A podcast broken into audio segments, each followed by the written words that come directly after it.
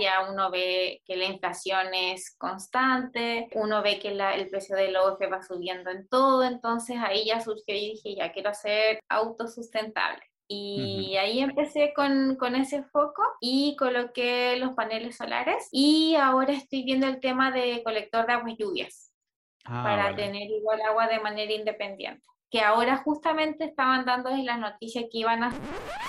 Ya he retirado más de una vez que quiero en algún momento encontrar el mejor lugar para vivir, comprar ahí un terrenito y construirme casa o un, container de estos de barco, alguna prefabricado, ya lo veremos. Pero primero sería, lógicamente, encontrar el sitio, el lugar y el estado donde vas a construir algo así. ¿Por qué no en España? Bueno, es lógico. Impuestos, es un estado cada vez más confiscatorio y todo lo demás. Conocí a Carolina porque soy ente del podcast y además también se unió a Sociedad.ninja, la comunidad del podcast. Sabéis que si queréis apoyar este podcast, ah, pues por menos de lo que cuesta una cerveza en Estonia al mes. y tenéis acceso a episodios exclusivos con miembros o otros invitados recurrentes, también boletines y una comunidad privada de multipotenciales, personas que nos interesan mucho, ¿no? Es cualquier tipo de cosas, un montón de intereses que no tienen siempre por qué ser los mismos. Entonces, Carolina se, unió y también vi fotos de, bueno, de, su casa, donde vive, que se ha construido, está siendo cada vez más autosuficiente, está teniendo cada vez más animales ah, que se come después, al fin y al cabo, ¿no? Y no tuve ninguna duda en decirle, oye, vente, te invito al podcast para que hables un poquito de este tema. Habíamos hablado en el en el podcast de Sociedad.ninja, los episodios exclusivos solo para miembros, sobre crear un, terreno en varias personas, empezarlo a actuar de verdad, encontrar un sitio y que cuatro o cinco personas pues lo compráramos entre todos y construir nuestras casas ahí, ¿no? Y ese episodio pues hablábamos de la idea inicial, ¿no? Que nos imaginábamos, que queríamos y demás. Entonces, era de esperar que quería preguntarle muchísimas cosas a, a Carolina, que por cierto os voy a dejar su contacto, su Instagram en las notas del episodio. Y pues ha venido, al final me ha dicho que sí, ¿no? Al principio le hacía un poquito de cosa, pues después, ha dicho, venga, Pau, voy a, voy a venirme. Y ah, pues le he preguntado, como decimos en catalán, tal como raya, todo lo que me ha ido surgiendo en cuanto a dudas, ¿no? Para intentar ser un poquito más, más práctico. Incluso le he preguntado más adelante en el, en el episodio de hoy sobre los costes actuales de, tener un sitio así, ¿no? De mantenerlo, de comprar el terreno y todo lo demás. Así que es un episodio de una temática un poquito distinta, aunque no os sorprenderá tampoco de que, me interese este tema porque ya lo he reiterado algunas veces.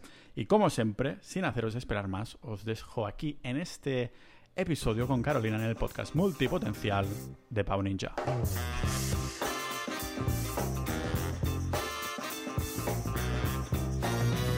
Cuéntanos ah, en línea esto, en qué localización estás y cómo vas de temperatura por ahí. Eh, bien, yo vivo en el sur de Chile, en una isla de aproximadamente 9.000 kilómetros cuadrados, ¿ya?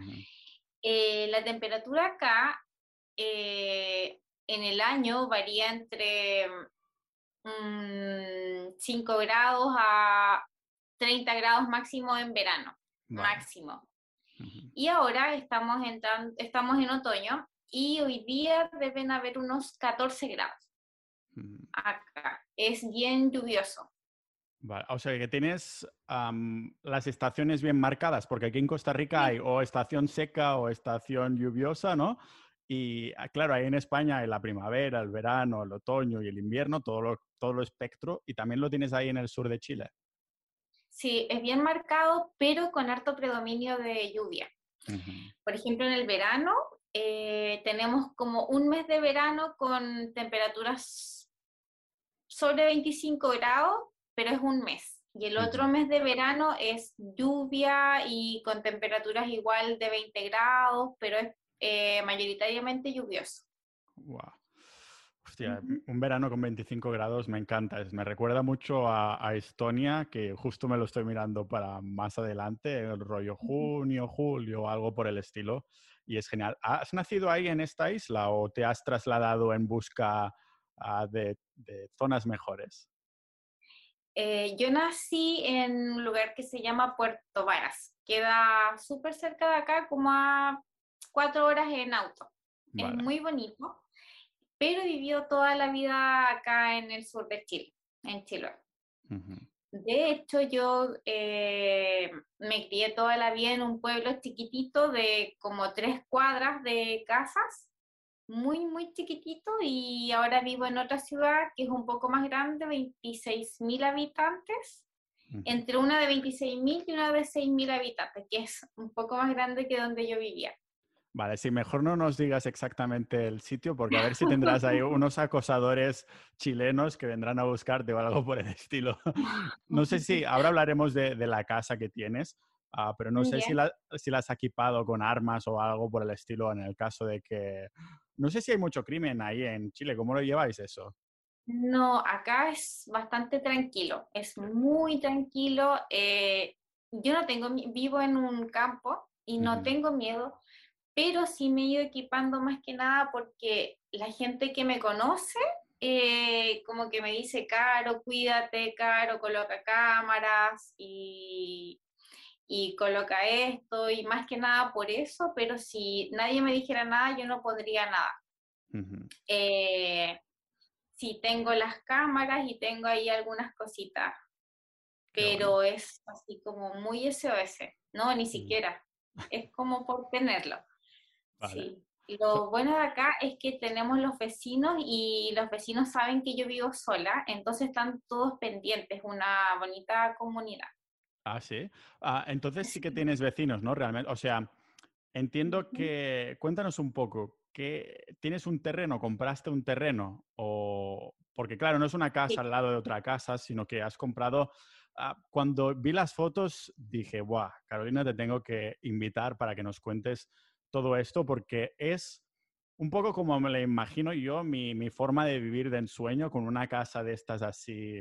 Ah, ahora te preguntaré si es prefabricada, si es un, ¿cómo, cómo se llaman los tanques este, estos de, ah, de los barcos, eh, los containers de los barcos, algo así. Ahora te preguntaré. Con esto no nos adelantes, no nos hagas spoiler, pero siempre es algo como yo me he imaginado viviendo a largo plazo, siempre y cuando haya encontrado un sitio que me gusta para vivir, ¿no? Es un poco el primer paso, parece que para mí es el más difícil, es el que me, me cuesta más. Antes de preguntarte sobre el terreno en sí, empezar por la primera capa, una capa de antes sería, ¿por qué, ¿por qué a esa zona exactamente? ¿Es que viste el terreno ah, listo para, para, comprar y dijiste, Buah, tengo que comprarlo? ¿O ya tenías en mente que querías buscar algún terreno en esa área? O hubieras podido terminar en el norte de Chile en vez del sur o en otro país o algo así? Ah, ya. Eh, no, yo ya estaba... Em, los chilotes estamos muy enamorados de la isla. Vale. Muy enamorados. Yo trabajé un año en el norte de Chile. Eh, el clima es diferente, la gente es diferente y no lo pasé bien. Entonces me regresé y yo ya quería vivir acá en Chile. Ahora, tenía la opción de comprar casa en la ciudad o en el campo y recorrí un montón toda la isla todos los fines de semana. Eh, los precios estaban más o menos parecidos y cuando llegué acá fue por casualidad, le pregunté a una señora, así como fue como le voy a preguntar a esta persona y me dijo sí y me trajo enseguida. Cuando llegamos, yo dije, ya, esto debe costar tanta cantidad. Y cuando me hice el precio era bastante menos y mm, no fue, e, era como que el precio era bastante menos de lo que vale esto realmente. Y no, compré al tiro mientras tuve el dinero, eh, ellos me guardaron el terreno por palabra, o sea, de palabra, yo tenía que esperar a que me llegue el hipotecario, que no lo quería pedir pero, pero así, me encantó del, de inicio. ¿Y esto era solo el terreno? ¿Cuántos metros cuadrados o cuánta área, cuánta superficie compraste? Mira, acá eh, venden de 5.000 metros cuadrados mínimo, de ahí hacia arriba en las zonas rurales, y este es de 5.000. Vale, 5.000. Es de 5.000. De acuerdo, y entonces eso estaba vacío en el sentido de que no había ninguna casa, no había absolutamente... ¿Qué había? ¿Qué, te encontraste ahí? ¿Qué, ¿Y qué te gustó del terreno también? Mira, no había nada, eh, la vista, o sea, iba entrando, estaba limpiecito y la vista muy linda desde que uno comienza a entrar. Eh, la persona que había comprado al lado eh, es un conocido, entonces me dijeron, esta persona compró al lado tuyo. La persona que compró, eran cuatro terrenos, la persona que compró atrás es un amigo. Y bueno, el, que, el, otro son cuatro terrenos y el otro no es amigo. Pero mm, eh, la única que ha construido hasta el momento he sido yo. Es, bueno, hace unas semanas que entraste en Sociedad Ninja, no sé si has tenido la oportunidad de escuchar algunos de los episodios, pero hay uno en el que hablamos de un proyecto de, de macro, macro terreno. De, la idea sería comprar en cuatro o cinco personas y hacer exactamente esto, que como de una forma, bueno, ha sido que ya te lo encontraste, ¿no? Que casualmente habría personas que conocías ahí Ah, pues justamente hablábamos de esta idea ah, como el, primer, la primera fase, la primera idea inicial de crear un macro terreno así, porque claro, tendríamos primero que decidir el país antes de intentar encontrar el terreno. Se hablaba un poco de la República Checa, también de Eslovenia, algún sitio a lo mejor ah, por Europa, pero lógicamente es una idea que está en el aire, pero me gustaría dentro de unos meses hacer un, segundo episodio sobre unos avances y me hace gracia a que te, lo, te lo encontrarás un poco así, pero comentas que ah, fuiste la única hasta ahora que ha construido. ¿Sabes si tus vecinos tienen intención de construir? Eh, de momento no. Tienen intenciones, pero en un par de años, según lo que ellos me dicen. Sí, eh, vi el título, pero no, ah, no escuché el, el podcast. Y bueno, acá eh, me preguntabas igual por los vecinos que tengo que viven acá. Y, por ejemplo, tengo vecinos como a mm, un kilómetro, dos kilómetros, eh, o sea, sí, relativamente cerca. Y lo bueno es que cuando ven algún vehículo cerca de acá, me avisan. Ah, y me dicen, sí, me avisan, me dicen, vecina, anda tal vehículo, lo conoce. Eh, es así. Y los vecinos acá son muy de campo. Yo soy como más de la ciudad, de la ciudad que viene al campo, pero acá son más de campo, que tienen sus animales, sus gallinas, sus corderos, sus papas, todo eso. ¿Y cuándo compraste este terreno y, en qué momento empezaste a, decir, vale, tengo que construir? Bueno, ya, ya, lo compraste con la intención de construir, ¿no? Sí, sí, yo lo compré con intención de construir y sabes qué, yo compré el año antes de la pandemia y terminé de construir en febrero del año de la pandemia. Terminé ah. justo y llevaba en la casa creo que menos de un mes cuando comenzó la pandemia. O sea, ¿cuánto tiempo tardaste en total? como seis meses. Entre que lo compré y construí, sí, como seis meses. El tema que te comento de la pandemia es importante porque luego de eso, todas las construcciones eh, se elevó el presupuesto un montón, no habían materiales acá. Los terrenos ahora, por ejemplo, el que tengo yo, cuestan más del doble. Vale, una buena, una buena inversión en ese momento. Y más que va a subir, Carolina, porque con la inflación que estamos empezando a ver, Ah, no sé si vosotros ahí en Chile ya lo habéis notado un montón, en Europa ya era de calle que lo íbamos a notar. Ah, sé que algunos países de Latinoamérica, bueno, ya los conocemos todos, ¿no? Pero no sé cómo está la situación en Chile en el sentido de si ah, aprieta muchísimo la inflación. ¿Sabes qué? No tanto, pero yo creo que más que nada porque la gente no está tan consciente de la inflación. Pero sí es evidente bueno, ahora la benzina obviamente, pero sí es evidente cuando uno va al supermercado, pero la gente no está tan consciente. Sobre todo acá donde yo vivo, que acá como la gente vende harto terreno, eh, todavía hay harto dinero, la verdad. Sí, acá vivimos bien.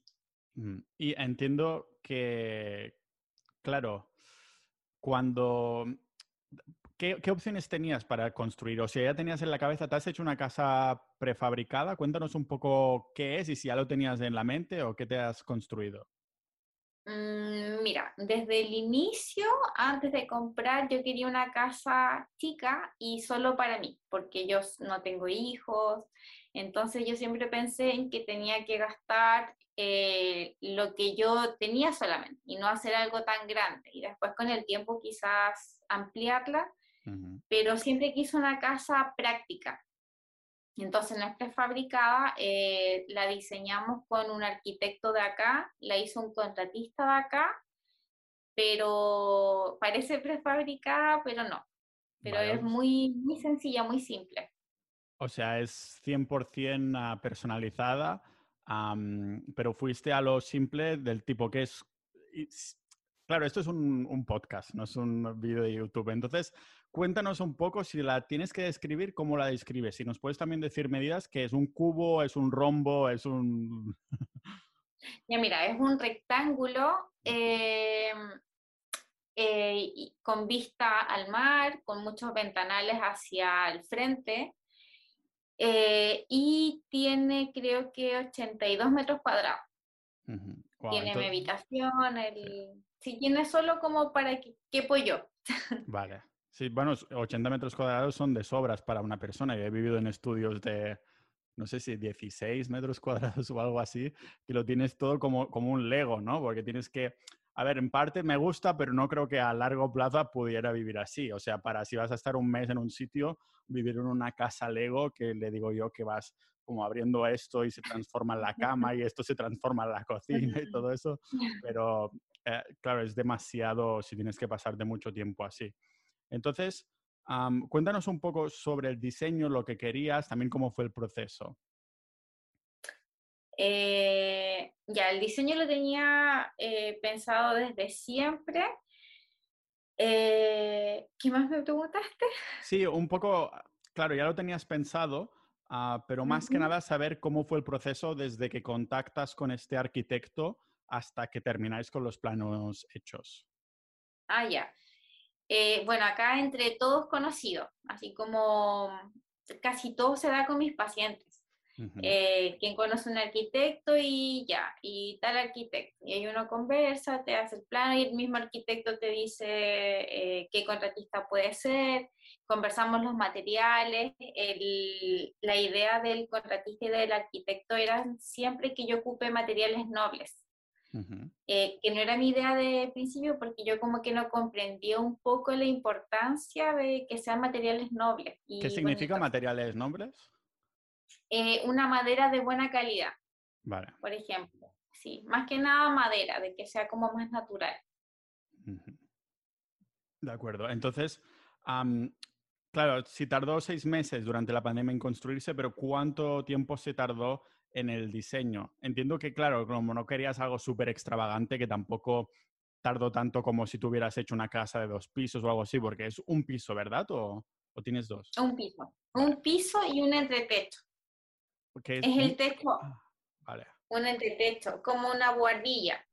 Vale. Porque tiene el techo alto y hay una, sí, un entretecho donde guardo cosas, pero es si se abre se puede hacer ahí una habitación chiquitito, o sea, con el techo más bajo.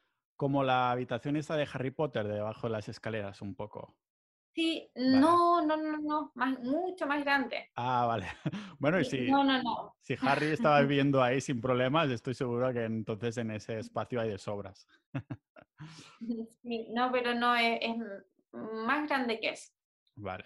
Eso quedaría genial para como una mini oficina o estudio o algo por el estilo, ¿no? Tú lo utilizas como almacén, entonces. Sí, sí. No, tendrías que verlo para, entender por qué es en el techo. Vale. Es como un loft. Si uno lo abre... Es de esos que, como ves en las pelis americanas, que en todas las casas ah, tiran de una cuerda y bajan unas escaleras.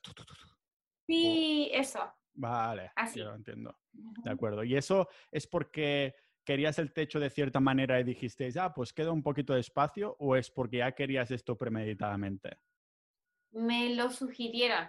Me lo ah. sugirió el arquitecto con el contratista y me dijeron, ya, elevamos el techo, tenemos esta opción y yo, bueno, ya veamos cuánto sale eso el presupuesto y, sí, ahí lo, lo hicimos con, con ellos me sugirieron eso. El tema de construir acá, eh, siendo mujer, es difícil, no es tan simple. ¿Ah, sí? ¿En, qué sentido? Acá eh, la cultura es muy machista. Entonces ahí yo tuve varios, oh, y me costó mucho, mucho. Todo me, todo me cuesta hacerlo acá. Para que lo entienda yo, entonces es como que tú dices algo y el arquitecto dice, no, no, no, mujer, yo sé lo que estoy hablando, tú quieres esto. ¿Algo así? Sí, sí, algo así. oh, Dios mío. Como mansplaining o algo así. Me pasa con todo, entonces me, en ese sentido me costó, para un hombre sería más simple. Y lo mismo me ha pasado con todo, con los paneles, con todo lo que he ido construyendo. Sí. La, mm, bueno, al final ahora digamos que has tenido que insistir el doble que si fueras un hombre entonces, pero que te has salido con la tuya, ¿no? O realmente ha habido alguna cosa que dices, uy, aquí creo que me la han colado, me han colado la idea. Mira, te comento cómo lo hice. La mientras yo construí la casa, yo estaba con un, con un novio en ese entonces, entonces toda la información tenía que ser canalizada por él. Ah, es decir, era el intermediario en el que decías, quiero esto, y él tenía que hacer como que era su idea, ¿no? Totalmente, totalmente. La plata era mía, todo era mío, pero eh, yo le decía al contratista que haga X y no, no, no me daba bola, no, no me pescaba. Y yo tenía que decirle a esta persona que por favor le diga que haga eso. Y ahí lo hacía. Oh, Dios mío. Sí, entonces, eh, sí, gracias a eso la casa quedó más o menos como yo quería. E, este más o menos eh, siento que es un poco clave. ¿Qué, ¿Qué, no terminó siendo como querías? O en general sí. Eh, el baño, por ejemplo. ¿Qué más? Si no, te acuerdas, si no te acuerdas de esa primera, creo que es una sola cosa y está bien, ¿no? No, no me, no me acuerdo. Solamente tengo una fijación con el baño. Vale. es el baño, pero eh, es cambiable. ¿Lo puedes cambiar en algún momento o qué? Sí, sí, sí. Vale. Sí, lo puedo cambiar. Quedó muy chiquitito. La, la, la, idea de la casa inicialmente también era, precisamente has comentado el tema de los paneles solares, y que tuviera cierto nivel de sostenibilidad, ¿no? Sí, mira, al principio no lo pensaba tanto, pero cuando comenzó el tema de la pandemia, se hizo más evidente todo lo que podía pasar, ya uno ve que la inflación es constante, eh, uno ve que el precio del OF va subiendo en todo, entonces ahí ya surgió y dije, ya quiero ser eh, autosustentable. Y ahí empecé con, con ese foco y coloqué los paneles solares y ahora estoy viendo el tema de colector de aguas lluvias ah, para tener igual agua de manera independiente. Que ahora justamente estaban dando las noticias que iban a subir un impuesto por sobreconsumo de agua. Tengo, tengo que afañarme, tengo que darme prisa en, comprar un terreno también, porque si no me van a ir subiendo los precios de todos y tengo que ser también auto, suficiente como, como tú. ¿A qué porcentaje, qué tipo de autosuficiencia tienes? Entonces, ¿la energética suples el 100% de tus necesidades energéticas o solo un porcentaje? Entiendo que igualmente estás conectada a la red por si acaso o cómo funciona. Empecemos por la electricidad. Sí, estoy conectada igual a la red eh, por si acaso. Ahora en invierno sí voy a requerir em, eh, recurrir a, la red sí o sí, porque igual el día es corto. Vale, claro. Ah, entonces, supongo, no sé cómo funciona el tema de las placas solares, me interesa por eso la motivación, ¿no? También de, hablar contigo que me lo comentaras, pero mm, ¿habría la opción en los días o los meses que hay más sol de almacenar un extra de energía solar en baterías o algo así? ¿O realmente gastas todo diariamente o cómo funciona esto? ¿Y cuál es la idea? Existe la opción, no, mira, si existe la opción de almacenar y de venderlo a la red. Ahora, yo eh, ocupo todo, ocupo todo. Mm. Sí, pero está, está, la alternativa que tú dices. Vale, ah, ocupo todo significa necesito todo, ¿no? Que es algo, es una palabra que he aprendido aquí en Costa Rica también, porque ah. Al principio no, no, lo pillaba y me cuesta, ¿sabes? Tengo que hacer la traducción ocupar, necesitar, ocupar, necesitar, vale, vale. De acuerdo, entonces, ¿vas a mm, seguir con este plan de, de, placas solares en el sentido de que te quedarás, te plantas aquí o quieres ampliar, quieres hacer algún cambio? Eh, eh, yo lo que haría sería colocar eh, más placas solares, un poquito más que, me sobre. Y tendrías estos meses donde hay menos horas de luz y por lo tanto se recolecta menos energía. ¿Hay algún propósito final tipo que te gusta? No sé si es posible, tú me lo dices, de, de poder tener tu propia energía en los días más oscuros y demás? ¿Es posible o dices, no, tendré que utilizar igualmente red eléctrica o cuál es el objetivo en este sentido de, no, Yo, Mira, mi objetivo, ojalá yo no, no, no, estuviera conectada, pero por la realidad acá de, de, los días tan cortos en invierno, sí voy a tener que, que recurrir. Ahora, igual yo estoy acá en la casa tratando de tener eh, la, la, mayor cantidad de cosas solares, focos solares para fuera de la casa, eh, tener como la mayor cantidad de eso. Ah, ¿te refieres a como accesorios independientes solares? Tipo, ah, me, lo invento, una lámpara afuera que en vez de conectarse a las placas solares es independiente, algo así. Sí, sí, de hecho tengo eso, sí, estoy tratando de, aumentar lo que más pueda esa parte. Vale, vale, vale, de acuerdo. Y aparte de las placas solares, has comentado también que estás en proceso, te lo estás mirando, de recolectar agua de la lluvia. ¿Esto cómo, cómo funciona exactamente? Mira, mañana van a venir y eh, colocan eh, sobre el techo, eh, alrededor del techo, unos colectores y ahora el problema que tienen es que el agua si se estanca igual se echa a perder. Entonces la verdad es que mañana justamente vienen y me van a dar como la charla y me van a hacer la cotización. Pero tengo vecinos Perdona, perdona. Tengo vecinos que, no, perdón tú, tengo vecinos que, que les funciona bien, porque han comprado terrenos sin agua. Vale. Ah, vale. Entonces, de acuerdo. Si te vienen a dar la charla, tendrás que llevar a, alguien, a algún hombre que te haga de novio, o marido o algo así para, para canalizarle tú las ideas o algo por el estilo. Sí, sí, sí. La verdad es que sí. bueno, te lo puedes dejar bien y decir, bueno, ya me lo pensaré y después que llamen por ti a algún hombre y decir, eso y ya está, así. Ah, entonces, el, tema de la recolección de agua, ¿podrás suplir el 100% de tus necesidades de agua con la agua de la lluvia? Ah, vale, o sea, vale, o sea, con electricidad más difícil, pero por las lluvias que tenéis ahí sí se puede, ¿no? Sí, sí se puede, totalmente. Ahora, acá en la parte rural el agua que uno obtiene es de una laguna. Es independiente de todo. Entonces, por ejemplo, yo de agua gasto menos de lo que cuesta una cerveza de... una cerveza en Estonia. Vale, sí. Eh, ¿Alguien, alguien se ha escuchado las introducciones del podcast, ¿eh?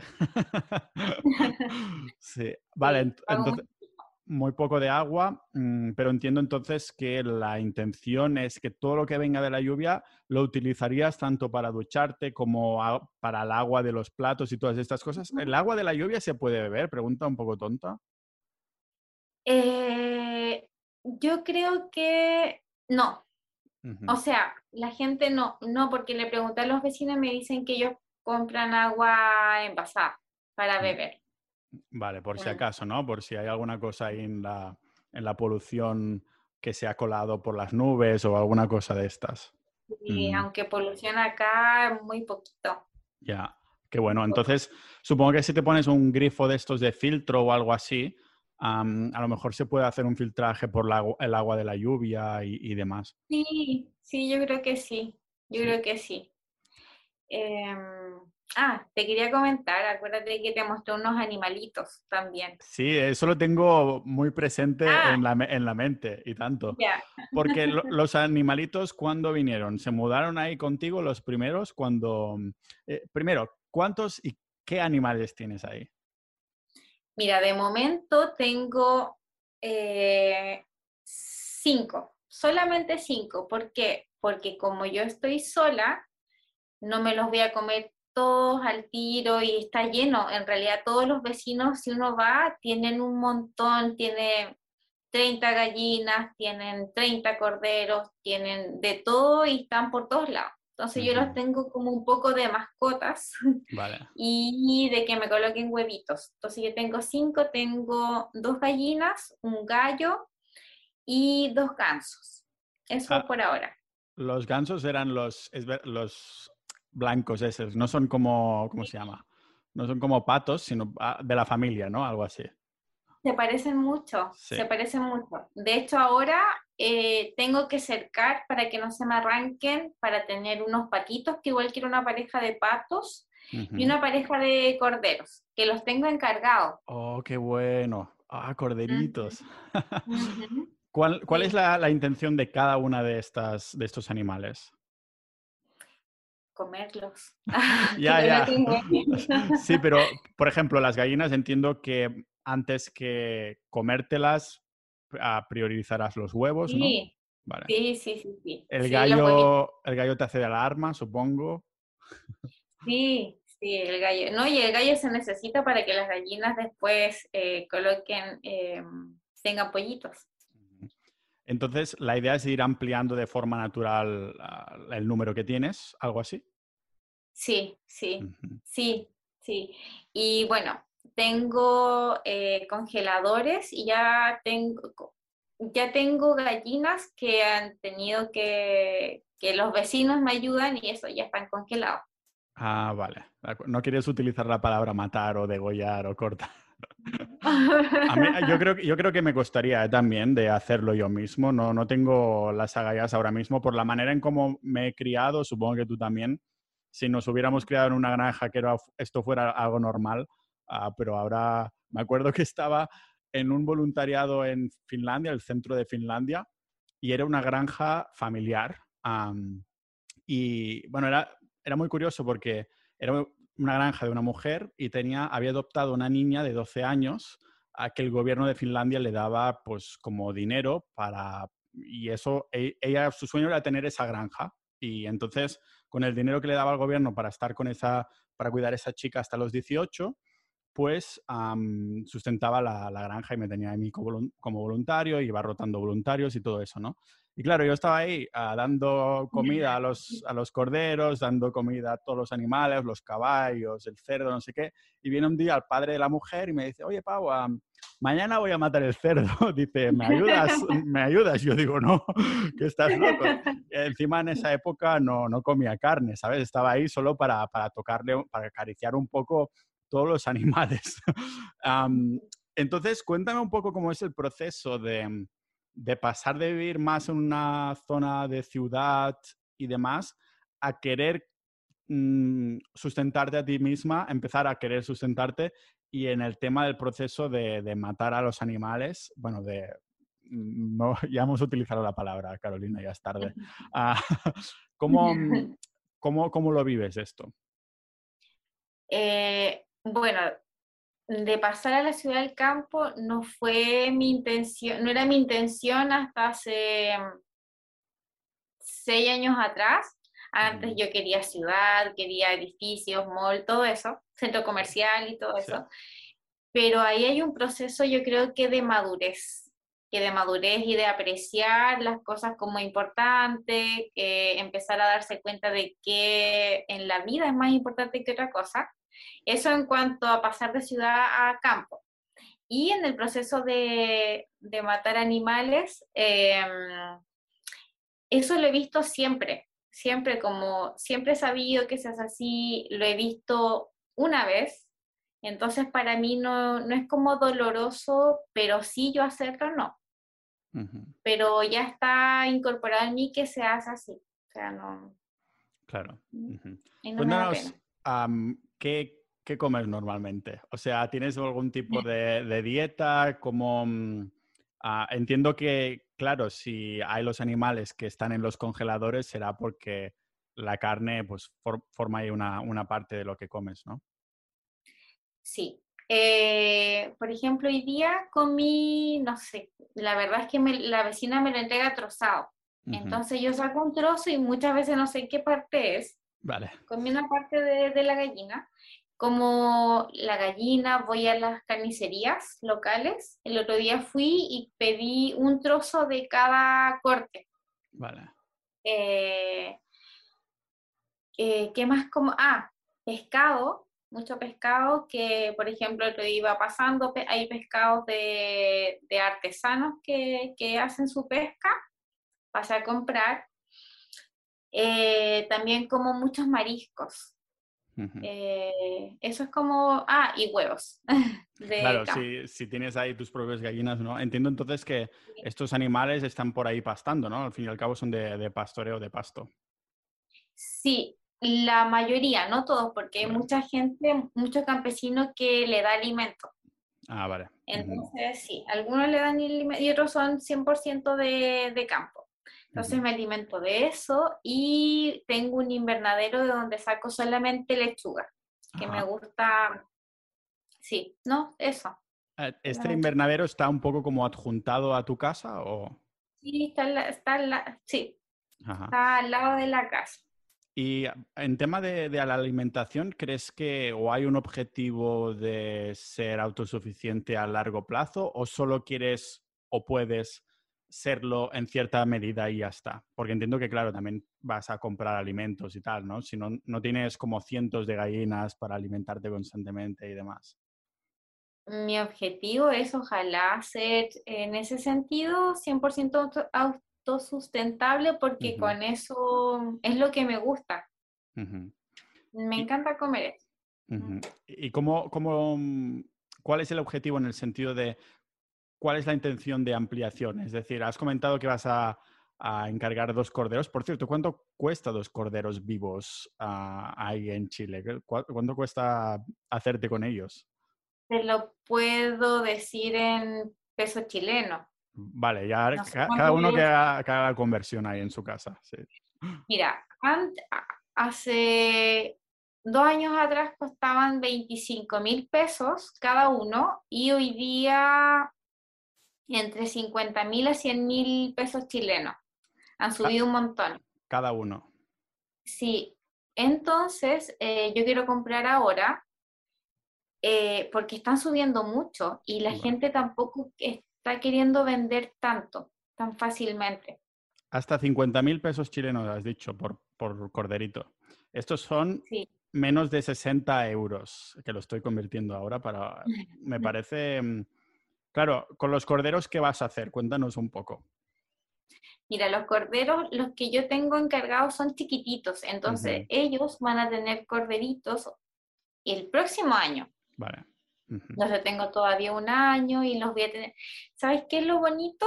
Eh, tenerlos frente a la casa y mirarlos. Claro. Son bonitos, son bonitos, es bonita vista. Totalmente.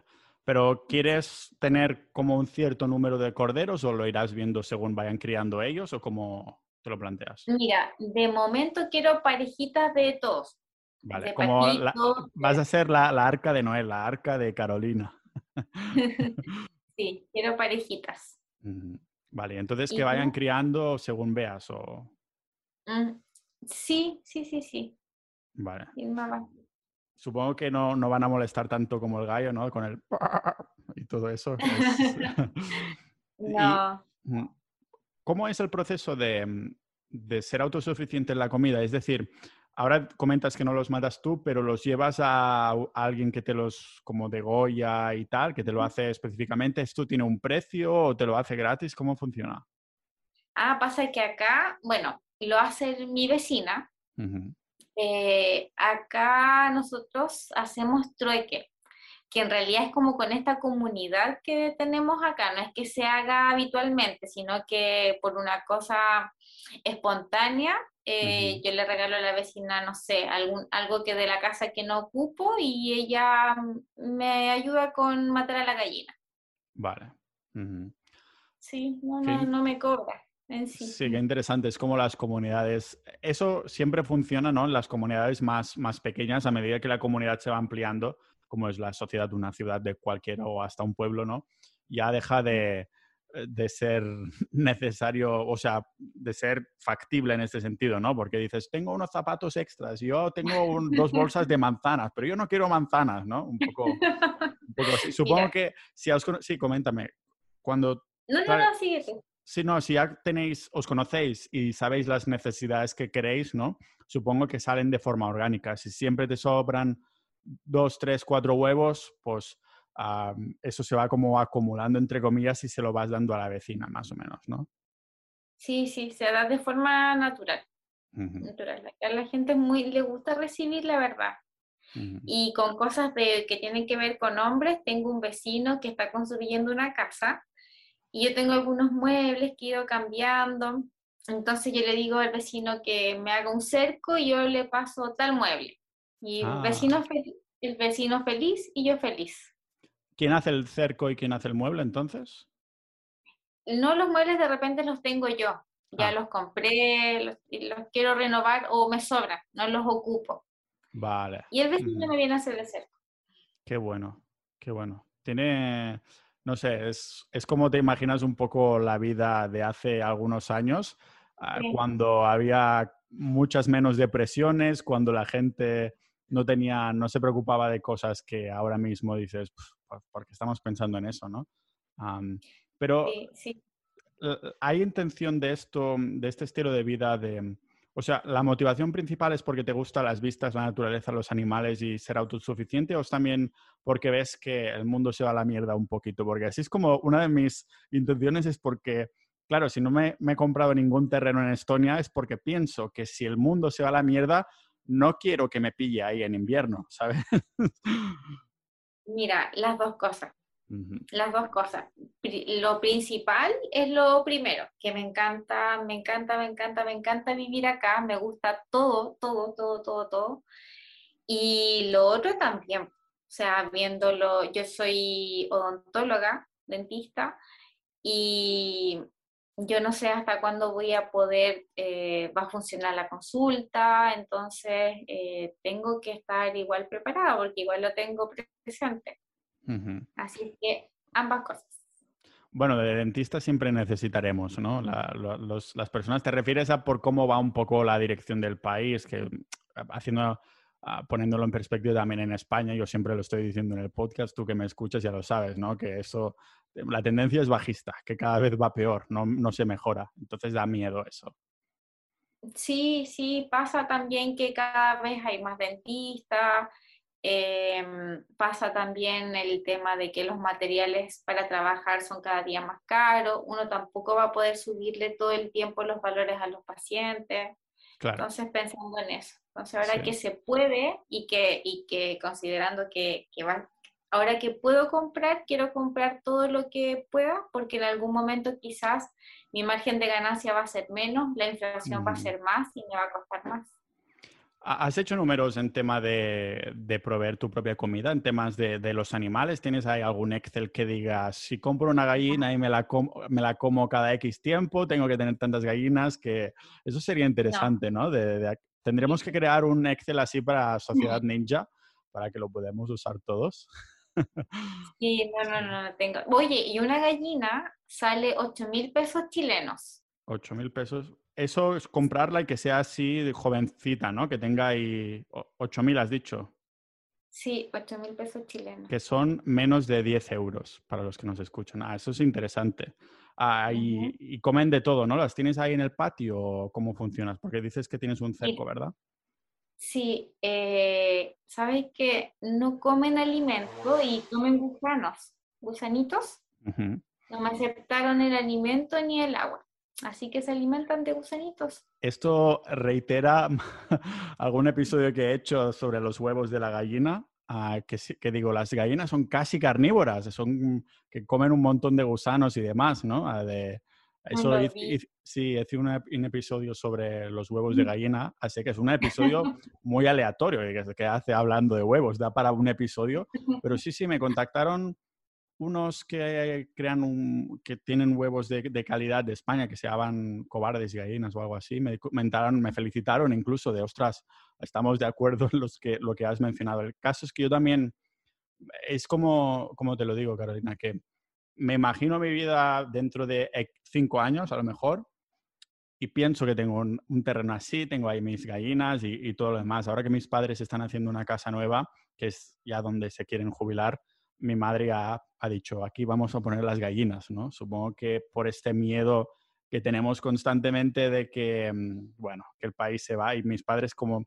seguramente les tocará poquita pensión o nada, dependiendo de cómo vaya esto, pues tiene mucho, mucho sentido. Entiendo entonces que irás adquiriendo animales hasta el punto que digas, hasta aquí no me molestan ah, y me los puedo comer y a la vez no siento que me empieza a faltar la comida. Algo así es lo que quieres conseguir.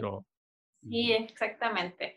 Acá se puede, es súper fácil, entonces es 100% factible ser eh, autosustentable. y, exactamente eso es lo que quiero. Claro, sí, te, copio, te copio la idea. ¿Por qué mm, terminaste haciéndote una casa personalizada y no prefabricada? Entiendo que prefabricada te hubiera salido más barata o hubo algún motivo, lo llegaste a considerar. Mm,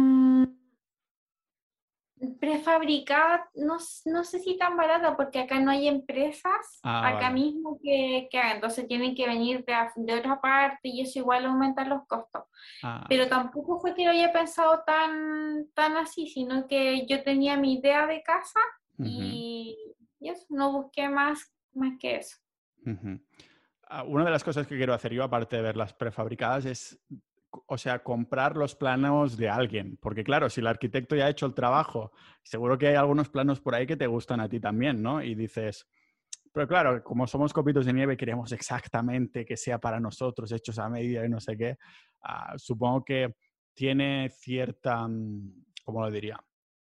Cierta, mm, cierta magia, ¿no? Que también sea solo tuyo, solo haya una en el mundo y ya está.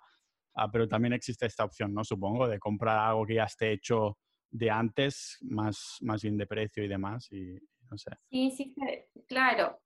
Eh, pero es interesante hacer uno el plano porque somos diferentes. Si yo tenía la opción, la casa es mía, eh, uno tiene un estilo de vida y uno puede adecuar, eh, puede adecuar su entorno, ¿cierto? Para que tú cumplas mejor tu estilo de vida.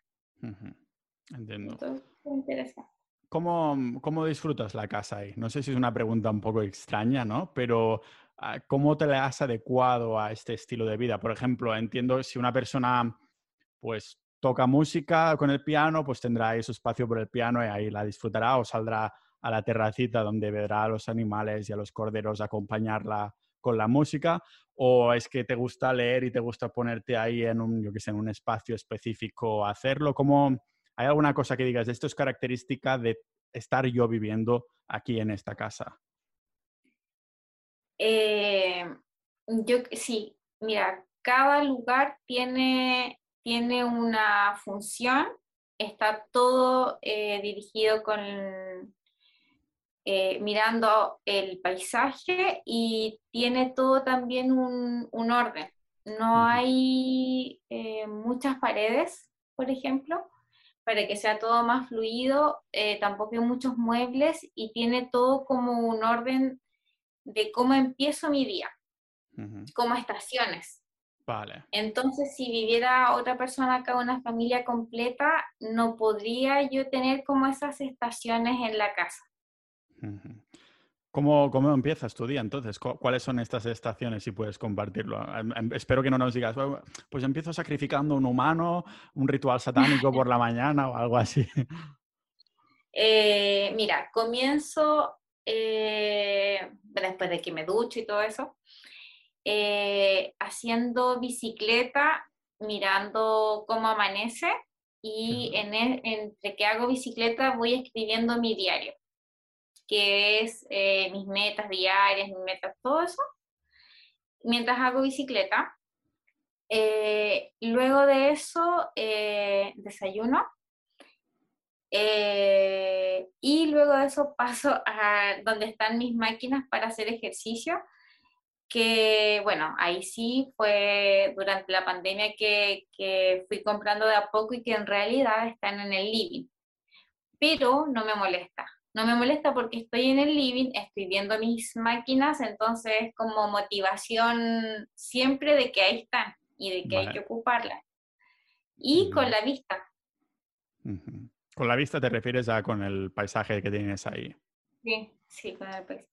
Y claro, teniendo las máquinas ahí, ah, no sé si escuchaste el episodio un poco sobre el entorno, de centrarnos en el entorno en vez de que como la motivación está sobrevalorada, ah. supongo que hace referencia a esto, ¿no? De las tienes de ahí en medio, eh, casi que estás más incentivada a hacer algo que no hacer nada.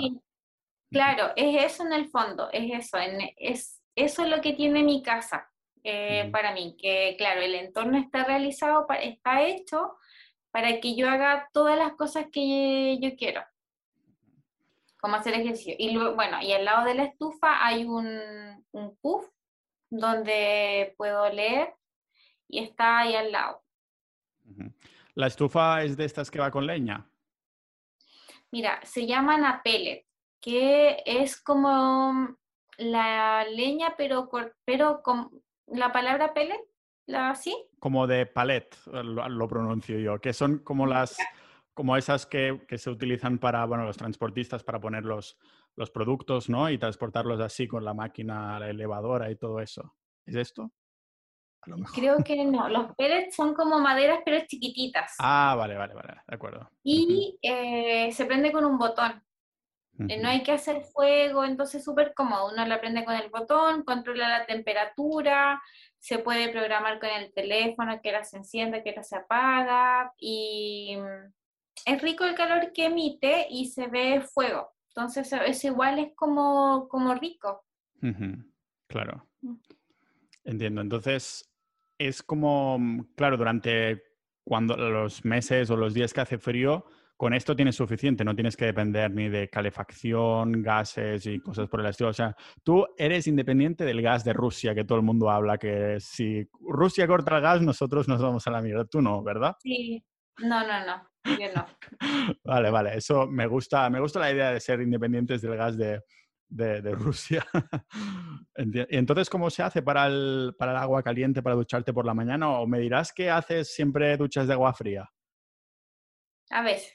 A veces. no, mira, si hay gas, eh, funciona con gas, pero eh, no de cañería, sino con cilindros. ¿Cómo, ¿Cómo es esto? porque hay dos tipos de, formas que llegue el gas a la casa. Una que es por cañería, que ahí la puede cortar cualquier persona y ya no te llega a la casa.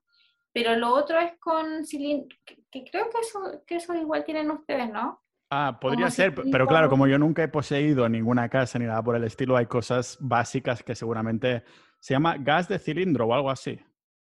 Sí. Estoy, el señor de postproducción, no, en verdad soy yo que me lo estoy mirando ahora con el móvil. Ah, vale, sí, como bombonas, algo así. Vale. Ajá. Entonces, ¿tú compras una bombona de estas cada cuánto tiempo? Eh, tengo una grande que compro como cada mm, cuatro meses o cinco por ahí. Y ahora tengo de repuesto. Vale. tengo de 40, son de, de, 40, de 45 litros. y ahora compré como todo de, de a dos. Claro, entonces esto también te puede servir como armas, como autodestrucción, ¿no? Si te ven a atracar o algo por el estilo, sales corriendo, disparas a la de esto y todo por los aires y ah, junto con los delincuentes. Bueno, eso ya me he flipado yo. He dejado ahí la imaginación. vale, vale. O sea, va, interesante. Entonces, claro, lo tienes ahí. ¿Hay alguna cosa más que tengas que comprar? Claro, hemos hablado del agua, la energía, el gas. No sé si nos dejamos alguna cosa. Bueno, tienes la, la calefacción que utilizas la leña, ¿no? Esta, la madera. Eh, Sabes que el tema del pellet eh, igual es eh, un poco complejo porque si no llega pellet a la isla, ah. me quedo sin calefacción. Pero por lo mismo, como tengo los paneles, tengo calefacción eléctrica, que lo puede ocupar los paneles tengo el pellet y tengo gas. Tengo como todas las alternativas. Entiendo entonces que incluso, claro, también los paneles, la energía de los paneles también se podría utilizar para calentar el agua de alguna manera, ¿no? Sí, sí, se puede utilizar para, no solo para la, sí, para el agua se puede utilizar y para la calefacción. la clave de ser autosostenible entonces es el pilar, son los paneles solares, ¿tú, tú crees? ¿Sí? ¿sí? Sí, sí, de todas maneras. Sobre todo por la calefacción. Yo soy muy privilegiada. Vale, vale, eso es importante, entonces yo también lo soy. ¿Has, ¿Has hecho más o menos los cálculos de cuántos, sabes cuántos paneles solares o cuántos watts o no sé, es que como te digo, nunca he tenido que mirar cosas técnicas de vivir en un sitio, ah, siempre ha venido incluido con los gastos, entonces, ¿sabes más o menos cuántas placas solares o cuántos paneles necesitas o cuánta energía te tienen que producir para que durante todo el año pudieras estar ah, sin preocuparte de la energía? Mira, eh, los que yo eh, compré tienen, en teoría, en teoría, eh, deberían durar las baterías de 7 a 10 años. Debería durar esa batería. Eh, y cuántos watts y eso no, no, me acuerdo, pero viene la persona y, y, ve todos los implementos que tú tienes y cuánto ocuparías y en base a eso te vende la cantidad de paneles solares y tú eliges las baterías que pueden ser de litio o de gel, eh, pero eso deberían durar. Y eh, con la inversión que hice, se debería recuperar el dinero como en menos de cuatro años. Sin embargo, ahora que subió la luz y que está subiendo, yo creo que se va a recuperar en menos, en menos tiempo. Ah, claro, claro, claro. Te va a salir más a cuenta haberlas comprado ya porque con lo que valen. Ah, entiendo entonces que quien hará, quien hará, negocio aquí serán los que venden placas solares, porque todo el mundo, ¿sabes? Creo que está la situación en España mala en el sentido de que es casi como ilegal tener placas solares, que si no las puedes... Antes me acuerdo que te compraban la energía, ahora es un rollo, rollo que tienes que pagar tú, algo muy raro, algo muy raro. Entonces sí que he visto casos de conocidos míos que han decidido hacerlo a lo ilegal, de compro paneles, los oculto por aquí en mi patio, que no me vean o lo hablo con los vecinos y lo enchufo en una batería independiente y que se joda el estado, que me, que me va a exigir a mí de que no puedo conectar mm, a energía gratis, o sea, de la naturaleza. Sí, incluso hacer oh. pozos, incluso hacer pozos para agua, ahora ya no, ya no es legal. Antes, o sea, sí, mis abuelos tenían ahí un pozo y esto, claro, como es una casa antigua, no hay problema, pero hacer un pozo nuevo, ah, me consta, me habían comentado mis padres que estaban con esto de la casa que ya no se, no se podía hacer. O sea, quieren que dependas cada vez más del, del Estado para poder controlarte. Por esto, ya sabes tú, Carolina, que a veces, de vez en cuando, los episodios que hago en este sentido siempre son bastante liberales, ¿no? Porque cómo no te vas a querer liberar de algo, de algo así, ¿no? De, ciertos, ciertas políticas pues un poco opresoras o totalitarias en este sentido. Entonces, me parece... ¿Has, pensado en hacer, claro, no, te hace falta hacer pozo, ¿no? Si puedes recuperar el agua de la lluvia y lo puedes recolectar ahí. También es una alternativa que, tengo. No, sí, también es una alternativa. Estaba la alternativa del pozo, la alternativa de aguas lluvias y lo otro de tener em, agua, juntar agua de, donde pago ahora y tenerlas como de reserva. Vale. Tengo todas las alternativas. Vale. ¿Cuáles son los próximos pasos? O sea, mañana te vienen a ver esto de las aguas de la lluvia, ah, pero ¿tienes algunos pasos más en mente que vendrán después? Eh, sabes que estoy como casi lista. Lo único que necesito ahora son otras cosas, como por ejemplo que mi portón no es eléctrico y en el invierno, entre que me bajo y todo, me, me mojo, me embarro. Entonces, vienen como ese tipo de, de, cosas ya más de detalles. Por ejemplo, acá en la casa me falta hacer terraza, después viene esa parte, pero pero ya estoy como casi lista. Si, si, si se va todo al carajo, eh, puedo, puedo alimentarme, puedo tener luz, puedo tener todo. ¿Cuánto tiempo te dura una gallina? O sea, cuando desde que la sacrificas, cuando la matas, ¿cuánto tiempo te dura la carne? Sabes que me dura harto, pero principalmente porque tengo mi congelador con hartas cosas. Tengo el congelador, como te comentaba, con pescados, mariscos, cosas que fui a, la carnicería y entonces en realidad como que voy sacando y no, se, me pierde cuánto me dura en sí una gallina. Vale, tienes que hacer una prueba algún día y solo comer gallina a ver cuándo te dura. Así sabrás un poco, podrás hacer la regla de tres. el tema de desplumarla y todo eso también te lo hace la misma persona que te la corta, ¿sí? Vale. Sí, mira, la vecina se la lleva y me la trae trozadita. Ah, qué bueno, ya con como si hubiera sido la carnicería casi, ¿no? Sí. Hay que buscar gente de que quiera hacer esta comunidad de sociedad ninja física que, tengan este tipo, de, este tipo de características, que sepan hacer estas cosas, ¿no? Ah, para ir intercambiando, hacer un poco de, trueque y no necesitar cada vez menos dinero, cada vez menos, menos Bitcoin ah, para intercambiar lo que no... Sí, vale que Sí, exacto. Sí, entonces, vale, ya estás casi lista. Y bueno, supongo que después de esto ya lo que te quedará será simplemente disfrutarlo, ¿no? O sea, ¿qué, tipo de mantenimiento requiere, aparte de comprar una bombona cada cuatro meses para el gas y cosas por el estilo? ¿Hay algún, bueno, estar pendiente de las baterías de las placas solares cada meses, cada ciertos meses y ya está, ¿no? Hay cada ciertos años. Después viene como, sí, obviamente estar pendiente de, esas, de esas cosas. Y después viene la parte de que quiero eh, colocar árboles, plantas, eh, esa parte viene después. Acá tengo un par de árboles, eh, pero poquito. Quiero colocar más.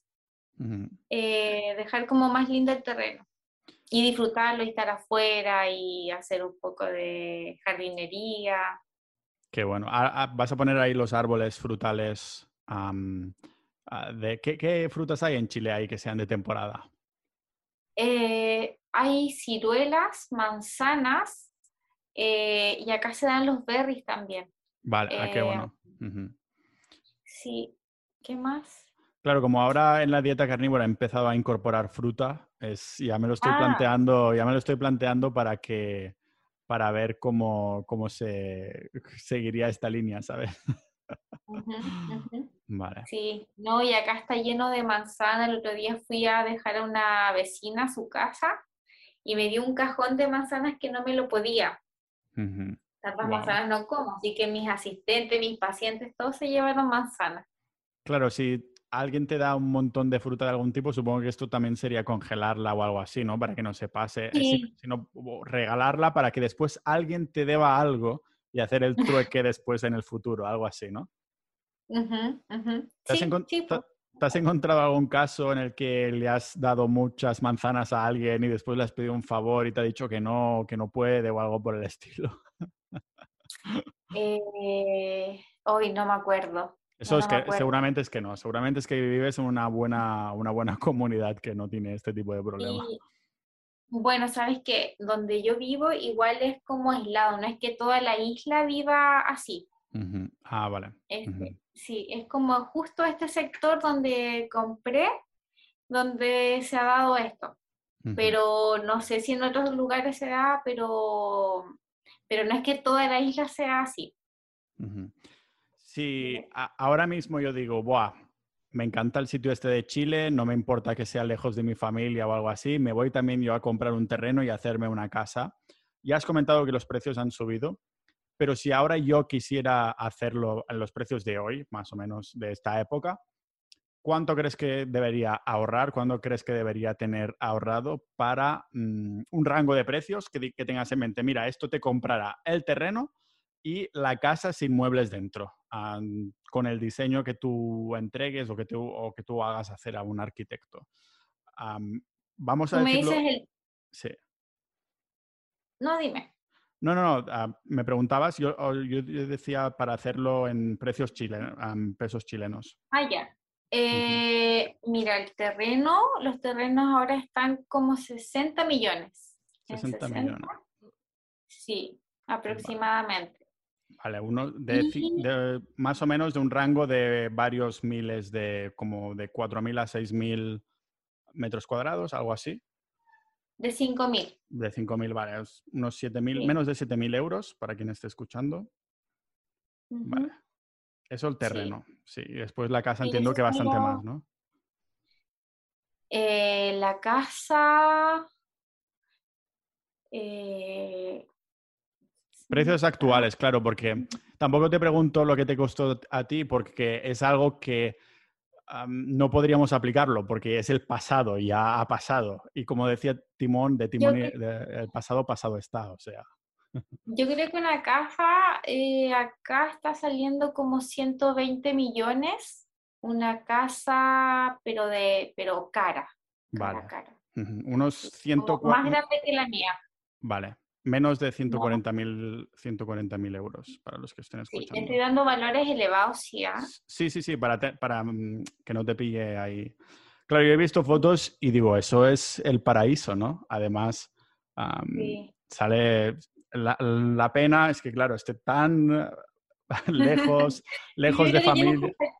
¿Cómo? Pero, Pau, yo creo que tienes que salir de tu zona de confort. Yo creo que tienes un bloqueo ahí con el tema de las escalas.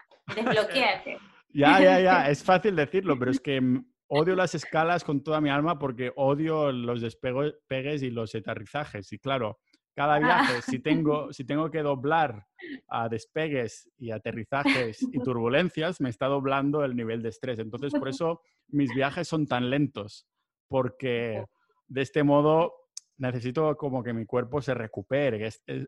Estoy perdiendo años, Carolina, cada vez que ah, tomo un avión. Entonces, por eso tomo, los tomo despacio. Mm, bueno. Eh, te iba a decir otra cosa. Ah, los paneles, no me preguntaste cuánto. Ah, sí. ¿Cuánto te costarían a día de hoy la cantidad de paneles máxima que tú quieres comprar, para decirlo así? Yo creo que 10 millones. 10 millones, vale.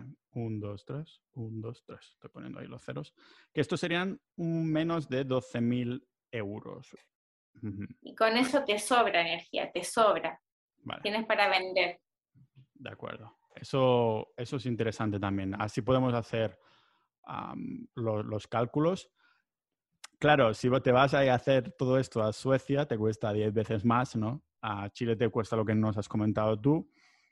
Si te vas a, yo que sé, Argentina y Venezuela, pues te costará menos con el cambio de moneda aún, ¿no? Ah.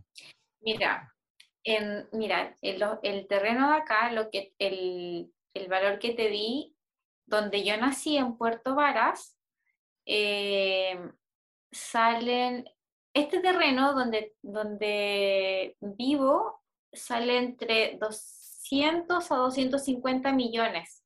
O sea, sale, sí, sale bastante más, cuatro horas más al mm. norte de donde vivo actualmente.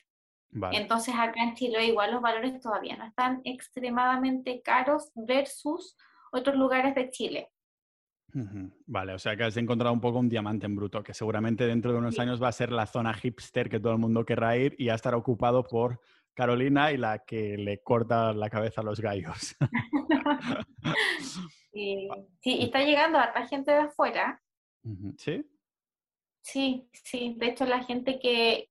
Yo, por ejemplo, soy de la... soy joven y tengo este estilo de vida, pero ha llegado mucha gente a jubilarse de Santiago, también hay españoles eh, que vienen a, buscar este tipo de, vida, así es que hay muchos terrenos que se ven como que no vive nadie, que están así como solos, pero están muy comprados.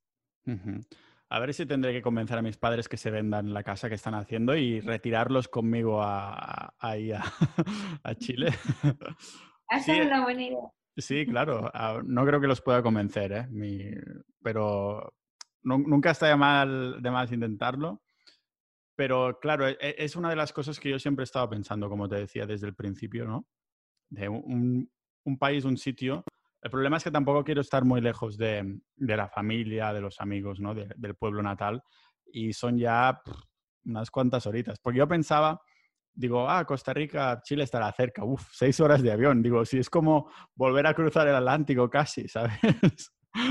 sí, sí. Ah, no sabía que América era tan grande. sí. Bueno, supongo que por esto se, se divide en América del Norte, del Central y del Sur, ¿no? Porque es enorme.